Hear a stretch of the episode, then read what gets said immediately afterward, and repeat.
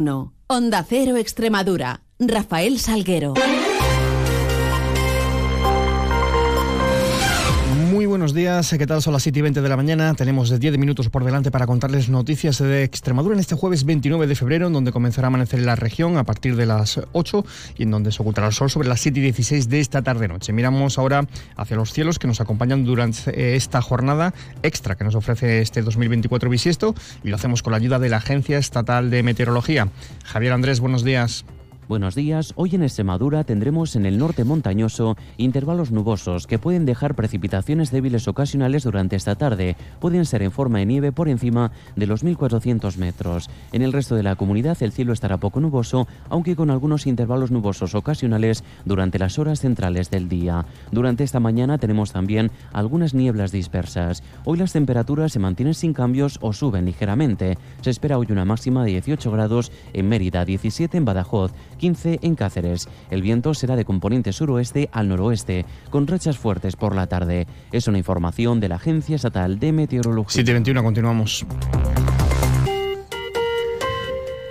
Y lo hacemos sobre inversiones. La gigafactoría de baterías para vehículos eléctricos que el grupo chino Envision ha proyectado en Navalmoral de la Mata iniciará su construcción durante el primer semestre de este año, antes del verano. Así lo comunicaba ayer en una reunión mantenida en la Moncloa el presidente de Envision, Lei Sang, al presidente del gobierno Pedro Sánchez. Sánchez ha valorado durante la reunión el compromiso de la multinacional tecnológica asiática con este proyecto industrial emblemático para España y para Extremadura y su confianza también en el atractivo inversor del país en la transición verde, la reindustrialización y la innovación. La gigafactoría de Navalmoral de la Mata va a conllevar la creación de 3.000 puestos de trabajos directos, una inversión de en torno a los 2.500 millones de euros para esa fabricación de baterías de vehículos eléctricos.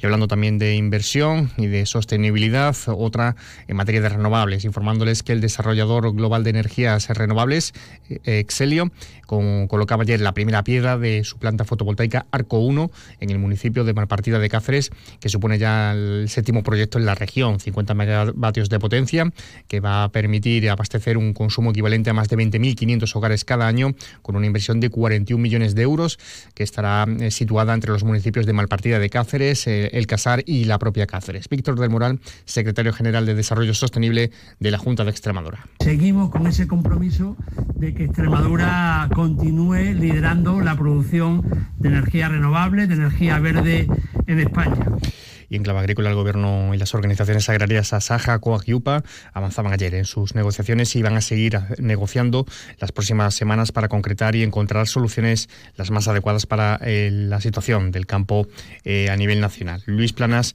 ministro de Agricultura. Van a continuar trabajando nuestras organizaciones, las organizaciones agrarias, con el Ministerio a nivel técnico, de forma que podamos reunirnos de nuevo a principio de la semana que viene para concretar las medidas que de forma inmediata se pueden aplicar, muchas de ellas o algunas de ellas vinculadas incluso a la declaración de la PAC correspondiente a este año, al año 2024, y aquellas que deban ser objeto de reforma o de traslación posterior. Tenemos también la reunión el próximo lunes aquí en el Ministerio con las comunidades autónomas del seguimiento del Plan Estratégico Nacional de la por cierto, que la recientemente constituida Plataforma para la Defensa del Campo va a protagonizar hoy en Mérida una serie de movilizaciones reivindicativas. Se han convocado una concentración este mediodía en la Plaza de España de la capital extremeña, trasladándose posteriormente hacia las puertas de la Consejería de Agricultura. Y un último apunte en esta clave, contándoles en este caso que la Junta ha mostrado su apoyo decidido al proyecto de regadío de tierra de barros, al pesar de las reticencias, dicen, que expresaba ayer miércoles de forma inequívoca la Dirección General de Medio Ambiente y la Dirección General de Agricultura de la Comisión Europea. La Junta eh, anuncia que va a solicitar una reunión técnica en Bruselas para seguir avanzando en que se determine la viabilidad de este proyecto de regadío. Noticias en Onda Cero Extremadura. Y en página política continúan las polémicas, eh, la polémica a raíz de los hechos del Pleno Municipal del pasado lunes en Don Benito. El Grupo Municipal del PSOE en el Ayuntamiento Benitense avanzaba que va a proponer al Grupo Popular en el consistorio la presentación de una moción de censura conjunta para terminar con el mandato de la alcaldesa María Fernanda Sánchez eh, del partido Siempre, por, Siempre Don Benito, que gobierna merced a un pacto con los propios populares por los que se repartirían, se reparten dos y dos el mandato durante la legislatura. Por cierto, que el PP, PP de Don Benito, Ha rechazado esa propuesta del PSOE y se aferra al pacto firmado. Precisamente ayer la presidenta de la Junta y del PP extremeño, María Guardiola, calificaba de actitud lamentable la mantenida por la alcaldesa de Domenito, pero recuerda que no pertenece al Partido Popular. Bueno, yo creo que no estamos hablando hasta el momento y donde yo sé de ningún delito.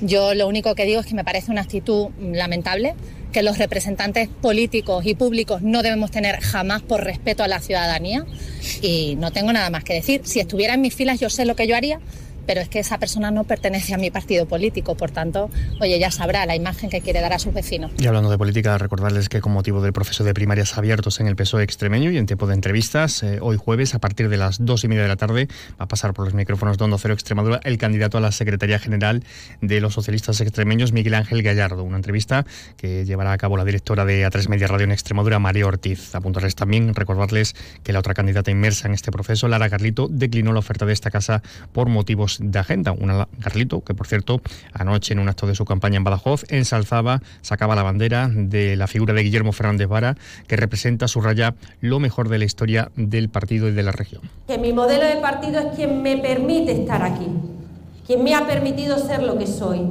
de dónde vengo y ahora, y ahora lo diré más adelante, pero quiero comenzar precisamente por saber de dónde vengo no de un espacio de procedencia, sino con el peso de la historia, quien nos ha precedido y quien, es nuestro actual secretario general, por Guillermo Fernández Vara. Y el suceso es un hombre de 50 años fallecía en la mañana de ayer en un accidente de tráfico que tuvo lugar en la Nacional 432 a la altura de Azuaga. El siniestro consistió en la colisión frontal de un turismo y un camión. Tras ser escarcelado del interior del vehículo en el que había quedado atrapado, este hombre fallecía durante su traslado al hospital de Llerena. 727. Por favor, chicos, un poco de silencio, que vamos a pasar lista. Alejandro. Sí. Ana. Aquí. Daniel. Hoy Daniel tampoco ha venido a clase, profe. ¿Hoy tampoco? Renunciar a las actividades diarias de la vida no es normal. En nuestro país, 3 millones de familias conviven con una enfermedad rara.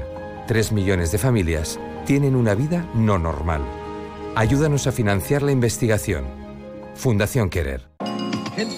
Todos los viernes en Gente Viajera por Extremadura hablamos de economía y turismo, nuevas fuentes de ingresos. Un espacio ofrecido por Caja Rural de Extremadura, el turismo como motor de desarrollo económico. Cada viernes de dos y media a tres de la tarde, economía y turismo en Gente Viajera por Extremadura, con la colaboración de Caja Rural de Extremadura. Caja Rural de Extremadura, la caja comprometida con la región les ofrece la noticia económica del día. Haciéndonos eco de un informe que apuntaría que el 63,6% de los jóvenes extremeños piensan que su generación está mejor preparada que la de sus padres y además eh, más del 87% de estos jóvenes en la región también cree que conseguirán un trabajo mejor que el que tienen sus padres.